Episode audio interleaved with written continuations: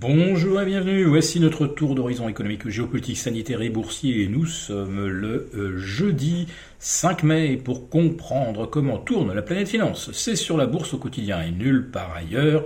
Et l'épisode du jour s'intitulera Lendemain de fête et gueule de bois.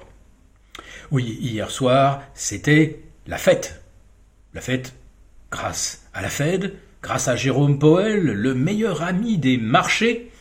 Euh, après l'annonce d'une hausse de 50 points de base, Wall Street s'est littéralement enflammé, s'est euphorisé, parce que Jérôme Powell a annoncé que euh, le recours à un tour de vis de 75 points de base n'était pas quelque chose euh, qui serait mis en, pratique, ni que la Fed recherchait.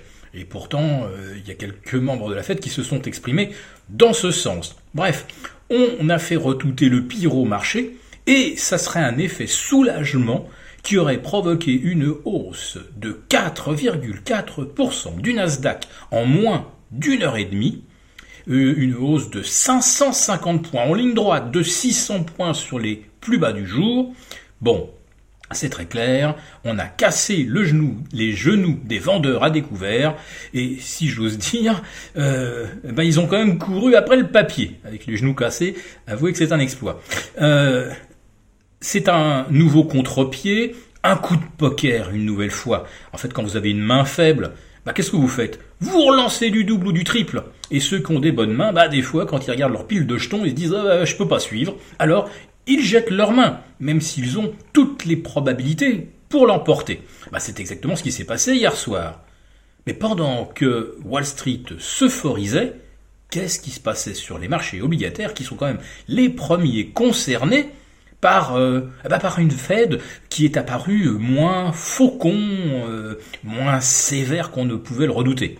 Mais il s'est rien passé du tout sur les marchés obligataires. Les taux longs ont terminé exactement au même niveau qu'en début de séance. Là, il n'y a pas eu la moindre euphorie, la moindre embellie. Et aujourd'hui, à l'instant où j'enregistre, les taux longs américains atteignent et dépassent les 3%. Donc comment on a pu gagner 3% sur le S&P alors que les taux, eux, n'avaient pas varié d'un iota? Oui, véritablement, on a assisté hier soir à un nouveau coup de poker. Mais celui-là, euh, il ne sera pas gagné sur le marché obligataire parce que les taux continuent de se tendre, parce que le baril de pétrole atteint 112 dollars, donc il continue de progresser avec la perspective euh, de l'embargo euh, européen. L'OPEP va rajouter 400 000 barils, donc ne fait pas le moindre geste pour alimenter le, marché, pour le saturer naturellement. Ça maintient des prix élevés et ça maintient donc également les perspectives d'inflation à un niveau très élevé. Et puis il y a un chiffre aujourd'hui qui est quand même, euh, je dirais, euh, le mammouth dans le corridor. La productivité plonge de moins 7,4% on est en récession de moins 1,4, mais on est euh, sur du même moins 7, moins 7,5, pardon, avec une hausse des euh, salaires euh, de 3,2% d'un mois sur l'autre, c'est énorme, et les coûts unitaires salariaux, eux, font un bond de 11,6%. Donc là, on est bien dans ce qu'on appelle la spirale prix-salaire. D'où la dégradation des marchés obligataires aujourd'hui. Alors, quand je vous parlais de euh, gueule de bois euh, et de lendemain de Fed, ben, figurez-vous que à Wall Street, le Nasdaq repère déjà 1,8%, le S&P moins 1,4%, euh, le Dow Jones près de moins 1%, et à Paris, eh bien, les gains initiaux qui étaient de plus de 2%, et on était repassé largement au-delà des 6005, eh bien, nous voici retombés sous les 6460, avec un cas qui ne gagne plus que 1%.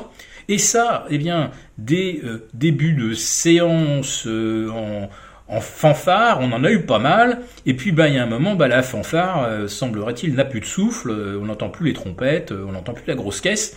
Et voilà, derrière, on a un nouveau contre-pied à la baisse. Et c'est un phénomène tout à fait récurrent et qui devrait, bien sûr, nous alerter quand on est dans un marché haussier, bah, on commence la séance, si vraiment on y croit, à plus 2, et on enchaîne derrière, on passe à plus 3. Bah, malheureusement, ça ne sera pas le cas aujourd'hui, et ça ressemble plus, maintenant a une gueule de bois. Et c'est donc ce qu'on observe également à Wall Street. Et puis il y a d'autres chiffres sur lesquels les marchés feraient bien de, se pencher et euh, d'en mesurer euh, les conséquences.